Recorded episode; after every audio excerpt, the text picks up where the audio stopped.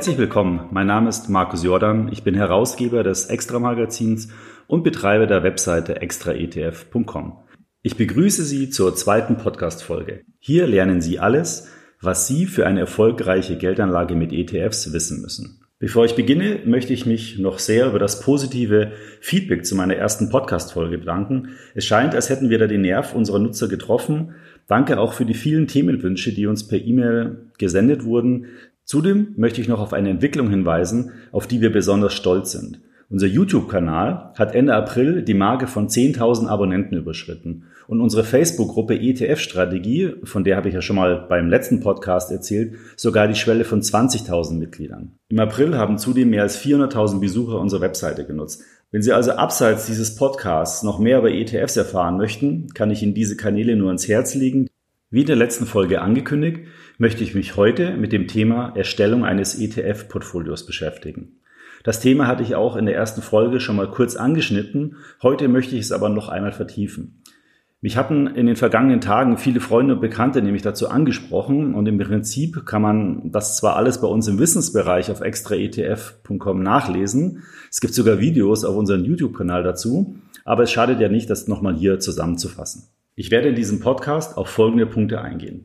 Erstens, warum überhaupt in Aktien investieren? Zweitens, Herausforderungen bei der Erstellung eines ETF-Portfolios.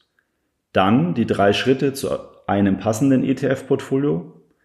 Ich werde Beispiele für ETF-Portfolios geben. Ich werde Ihnen sagen, wie Sie Anlagestrategien risikofrei testen können, wie Sie Ihr Portfolio, wenn Sie es investiert haben, auf Kurs halten können und welche Alternativen es gibt für ein eigenes ETF-Portfolio. Also gut, steigen wir ins Thema ein. Zuvor noch eine Grundvoraussetzung. Bevor Sie in ETFs überhaupt investieren können, benötigen Sie ein Wertpapierdepot und dazu ein zugehöriges Verrechnungskonto. Das können Sie bei einer Bank, am besten aus unserer Sicht bei einer Direktbank eröffnen. Dorthin überweisen Sie dann das Geld und von dort werden dann die ETFs gekauft. Eingebucht werden die Anteile dann in das Wertpapierdepot. Die Bank verwaltet für Sie die Anteile und welche Bank sich dafür besonders eignet, dazu haben wir bei uns auf der Webseite verschiedene Vergleiche zusammengefasst. Dort können Sie sich eine für Sie passende Bank heraussuchen. Aber nun zum ersten Punkt. Warum überhaupt in Aktien investieren? Die Deutschen sind ja leider ganz schlechte Anleger, denn ein Großteil des Vermögens ist in Form von Kontoguthaben bei Lebens- oder Rentenversicherungen investiert und welche Zinsen da aktuell auf einem Festgeld- oder Tagesgeldkonto gezahlt werden, das wissen Sie und auch klassische Rentenversicherungen sind auch nicht mehr das Gelbe von Ei.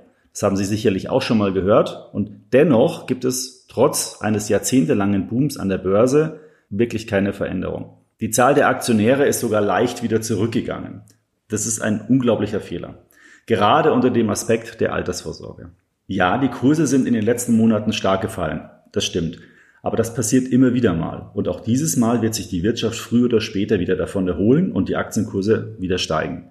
Vielleicht dauert es dieses Mal etwas länger, aber unser aller Leben geht weiter. Also letztendlich wird dann auch die Wirtschaft weitergehen. Da bin ich mir ganz sicher. Und daher ist es ja eigentlich vielleicht gerade jetzt genau die richtige Zeit, vom Tagesgeld sich zu verabschieden was ja letztendlich ein zinsloser Kredit an ihre Bank ist und dafür dann rentabel in die Weltwirtschaft investieren. Dr. Gerd Kommer, mit dem ich demnächst ein Interview für diesen Podcast führen werde, hat in einem seiner Bücher ermittelt, wie rentabel Geldmarktanlagen, Staatsanleihen und Weltaktien über einen sehr langen Zeitraum waren, und zwar nach Inflation.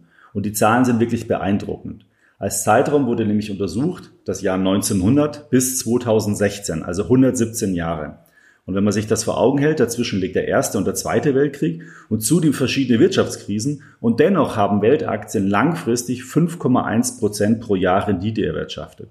Zum Vergleich, Geldmarktanlagen haben 0,8 Prozent und Staatsanleihen immerhin 1,8 Prozent ähm, erwirtschaftet, aber weit weniger als eben die 5,1 Prozent, die Weltaktien erwirtschaftet haben. Das ist ein immenser Unterschied, der sich gerade bei der langfristigen Vermögensanlage massiv auswirkt. Es stellt sich also nicht die Frage, ob man in Aktien investieren sollte, sondern wann beziehungsweise warum man noch nicht schon längst in Aktien investiert hat. Und vielleicht hilft es Ihnen ja auch einmal vorzustellen, was es eigentlich bedeutet, aus meiner Sicht in Aktien zu investieren. Und dazu habe ich ein Beispiel. Der bekannte MSCI World Index, den haben Sie vielleicht schon mal gehört, der setzt sich aus etwa 1800 Aktien zusammen. Das sind die größten Konzerne der Welt. Und dort gehen jeden Tag Millionen von Angestellte ans Werk um mit ihrer Tätigkeit eine kleine Wertschöpfung für das Unternehmen und damit letztendlich für Sie als Anteilsinhaber dieses Unternehmens zu erwirtschaften. Sie können also mit einer Investition in den Index an der Wertschöpfung dieser Unternehmen partizipieren. Und das ist doch klasse, wenn mal einer der Angestellten krank wird oder es in einer Branche oder in einem Land schlecht geht, dann fangen das andere Unternehmen, andere Länder mit einer besseren Entwicklung wieder auf. Am Ende bekommt man dann den Durchschnitt der wirtschaftlichen Entwicklung der Welt. Und die ist ja meist positiv, kann aber manchmal, so wie aktuell, natürlich auch negativ sein. Die Kunst ist es aber dann, ein Portfolio so zusammenzustellen, dass man diese negativen Phasen ohne Probleme aushalten kann. Und genau das möchte ich in dem nächsten Punkt besprechen. Die Herausforderungen bei der Erstellung eines ETF-Portfolios. Wenn man sich mit der Erstellung eines ETF-Portfolios beschäftigt, dann kann das auf den ersten Blick ganz schön komplex werden. Es gibt aktuell rund 1700 ETFs in Deutschland. Welchen soll man da wählen? Zudem gibt es verschiedene Indizes, die oft den gleichen Markt abbilden, aber unterschiedlich heißen. Zudem stellen sich dann Fragen wie Kosten, Art der Indexabbildung, Ausschüttung und so weiter und so weiter. Viele Anleger, gerade Neueinsteiger, schreckt das verständlicherweise ab. Aber so komplex, wie es sich zunächst anhört, ist es eigentlich gar nicht, wenn man sich ein System zurechtlegt, an dem man sich orientieren kann. Und vor allen Dingen, dass man dann Schritt für Schritt abarbeiten kann, um zu seinem ETF-Portfolio zu kommen. Ich möchte an dieser Stelle auch noch einmal erwähnen, dass man auf unserer Webseite extraetf.com viele Tools kostenfrei nutzen kann, um die optimalen ETFs für sein Portfolio zu finden. Sehr nützlich kann da zum Beispiel die ETF-Suche sein oder auch die Profilseiten der ETFs und ganz neu vor allen Dingen unsere Funktion Musterportfolio. Dort können Sie eigene Musterportfolios anlegen und so risikofrei Ihre Anlagestrategie ausprobieren. Im nächsten Schritt möchte ich nun drei Schritte erläutern, an denen Sie sich systematisch bei der Erstellung eines ETF-Portfolios orientieren können. Der erste Schritt ist die Festlegung der Asset Allocation. Und bevor man sich überhaupt mit der ETF-Anlage beschäftigt, stellt sich nämlich die Frage der Zusammenstellung, also der sogenannten Asset Allocation. Wie muss ich mein ETF-Portfolio zusammenstellen, was für ein Risiko möchte ich eingehen und welche Rendite kann ich dann damit erwarten. Und auch hier greife ich wieder auf Dr. Gerd Kommer und sein Buch Souverän investieren mit Indexfonds zurück, denn dort finden Sie eine Tabelle mit unterschiedlich gewichteten Portfolios. Diese sind eingeteilt in je eine risikofreie und in eine risikobehaftete Anlage. Die risikofreie Anlage kann zum Beispiel ein Tagesgeld oder auch kurzlaufende Staatsanleihen sein.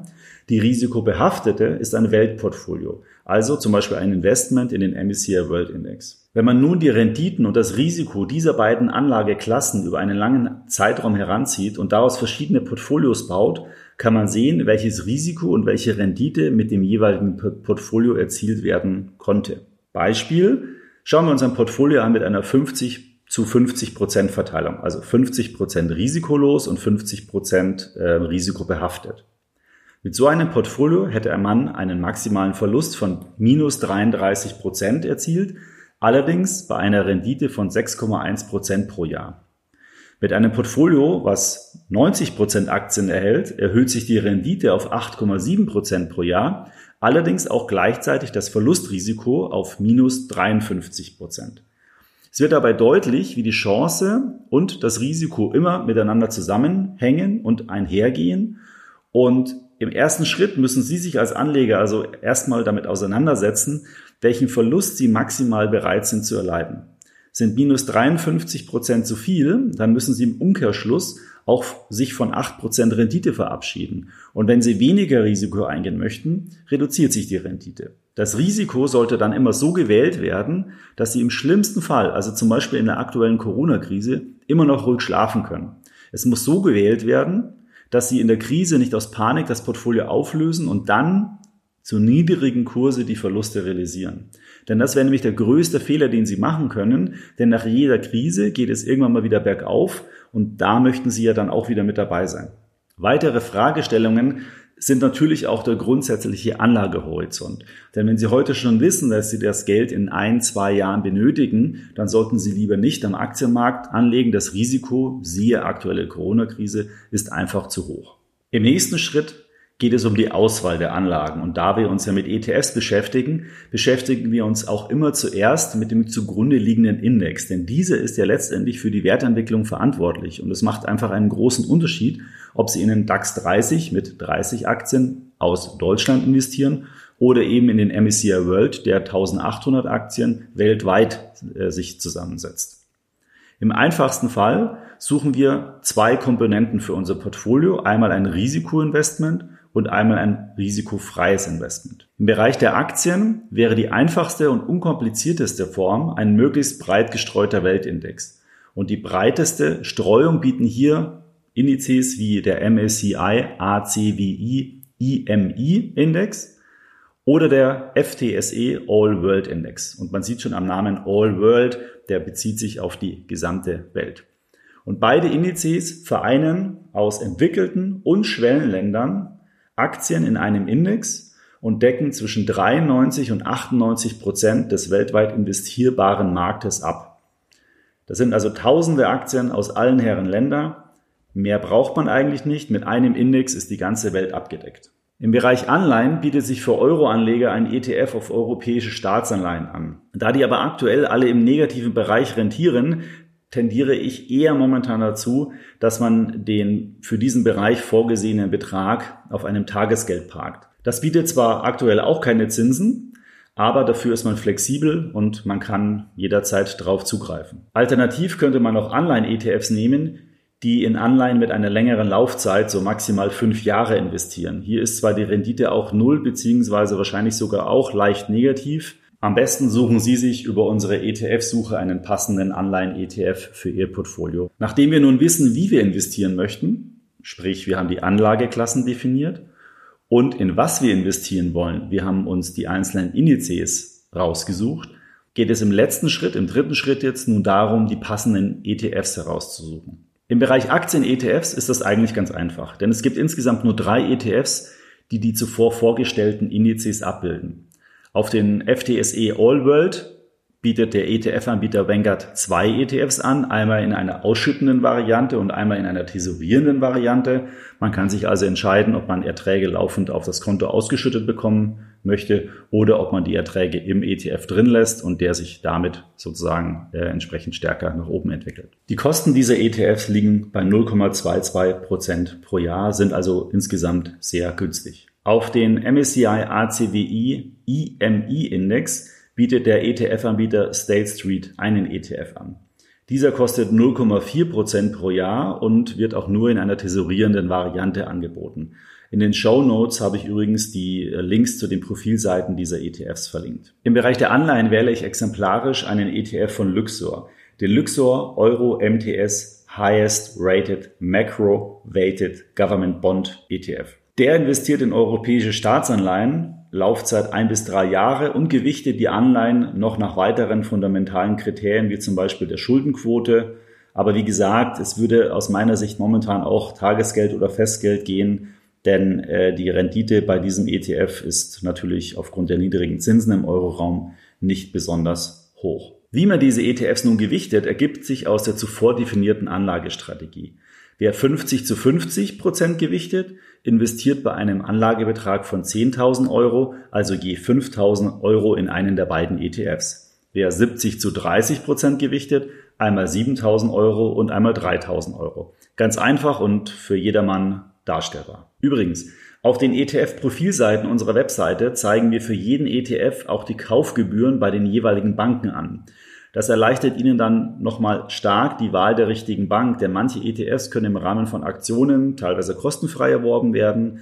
Zudem finden Sie dort auch Informationen, bei welcher Bank der ETF im Rahmen eines ETF-Sparplans angeboten wird. Das Beispiel zeigt, dass bereits mit zwei ETFs ein sehr breit diversifiziertes ETF-Portfolio erstellt werden kann. Und das hat aus meiner Sicht sehr viele Vorteile, denn die ganze Pflege, zum Beispiel beim Rebalancing oder auch beim Kauf oder Verkauf sind damit sehr einfach umzusetzen. Man kann ein ETF-Portfolio aber auch aus mehreren ETFs erstellen und damit dann die Gewichtung der einzelnen Regionen, Länder, Branchen selbst entscheiden. So kommt man allerdings sehr schnell auf ein Portfolio, das so vielleicht aus zehn ETFs besteht. Das geht auch, erfüllt seinen Zweck, ist aber vielleicht nicht jedermanns Sache. Auf unserer Webseite haben wir übrigens im Bereich ETF-Musterportfolios einen Bereich aufgebaut und dort können Sie sich Bauanleitungen zu über 90 ETF-Musterportfolios ansehen. Da ist sicher für jeden Geschmack etwas mit dabei.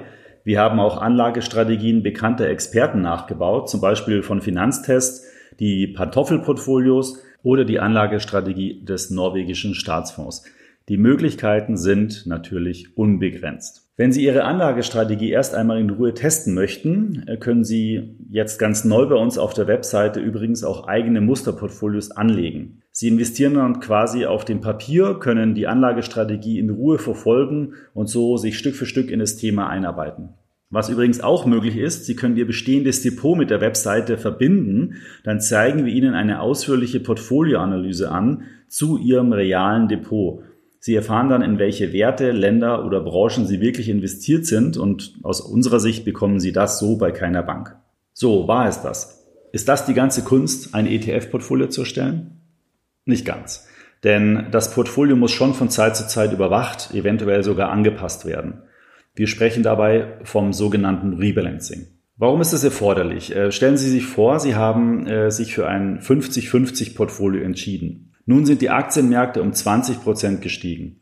Aus ihrem 50 Prozent Aktienanteil sind dann aber 60 Prozent geworden. Und wenn der Markt nun korrigiert, verlieren sie überproportional mehr, als sie eigentlich mit ihrer 50 Prozent Aktienquote ursprünglich haben wollten. Daher sollten Sie vielleicht ein, zweimal im Jahr die Quoten des Portfolios ansehen und dann notfalls verkaufen oder nachkaufen, je nachdem, wie die Aktienquote sich entwickelt hat. Der Zauber dabei ist, dass Sie nun plötzlich in den größten Krisen anfangen nachzukaufen und in den Hochphasen verkaufen. Also teuer verkaufen und günstig nachkaufen. Das klingt doch irgendwie nach einer schlauen Strategie, oder? Und das können Sie nur tun, weil Sie sich davor eine Anlagestrategie zurechtgelegt haben.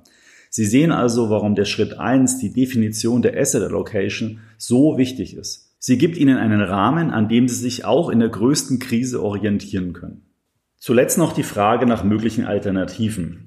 Wie kann ich in ETFs investieren, wenn ich aber nicht selbst ein ETF-Portfolio erstellen möchte? Es gibt da im Prinzip zwei Möglichkeiten. Die eine Alternative sind Portfolio-ETFs, also fertige Portfolios, die über einen einzelnen, ich sage jetzt mal quasi Dach-ETF erworben werden können. Dazu gibt es aktuell rund zehn verschiedene ETFs mit unterschiedlichen Risikoprofilen. Oder Sie nutzen einen Robo-Advisor, einen sogenannten digitalen Vermögensverwalter. Diese entwirft dann für Sie die Anlagestrategie und passt sie je nach Bedarf an. Sie müssen also nur noch Geld überweisen und den Rest erledigt dann der Robo für Sie. Zu diesen beiden Themen werde ich demnächst aber nochmal eine eigene Podcast-Folge erstellen, denn das würde den Rahmen jetzt sprengen. Ich hoffe, Sie haben erkannt, dass eine systematische Herangehensweise bei der Erstellung eines ETF-Portfolios sehr viel Sinn ergibt und warum es so wichtig ist, sich eine Anlagestrategie zu definieren, an der man sich dann orientieren kann. Ein ETF-Portfolio muss zudem nicht komplex sein. Zwei ETFs, wie ich gezeigt habe, reichen schon aus. Man hat aber auch alle Möglichkeiten aus den über 1600 ETFs, die es am Markt momentan gibt, den für sich passenden ETF herauszusuchen und sich damit dann ein ETF-Portfolio zu erstellen. Ich bedanke mich nun für Ihre Aufmerksamkeit. Ich würde mich sehr freuen, wenn Sie meinen Podcast abonnieren. Dann verpassen Sie keine weitere Folge mehr mit wertvollen Tipps, mit denen Sie erfolgreichen ETFs investieren können. Weitere Informationen finden Sie natürlich in den Show Notes dieser Podcast-Folge. Bei Anregungen oder Themenwünschen senden Sie mir bitte gerne eine E-Mail an podcast.extraetf.com. Darüber hinaus kann ich Ihnen unseren Wissensbereich auf extraetf.com empfehlen. Dort finden Sie weitere Artikel zum Thema ETFs. Wenn es um die konkrete Suche eines ETFs geht, dann empfehle ich Ihnen unsere ETF-Suche, denn dort können Sie anhand verschiedenster Kriterien den passenden ETF für Ihr Portfolio heraussuchen. Und noch eine Empfehlung, ich hatte ja schon anfangs erwähnt, wir betreiben auf Facebook eine Gruppe mit dem Namen ETF Strategie und dort tauschen sich bereits mehr als 20.000 Mitglieder über ETFs aus. Schauen Sie doch einfach mal vorbei, werden Sie Teil unserer ETF-Community. Bis zum nächsten Podcast. Darin beschäftige ich mich übrigens mit dem Thema Altersvorsorge mit ETFs. Ich freue mich auf Sie.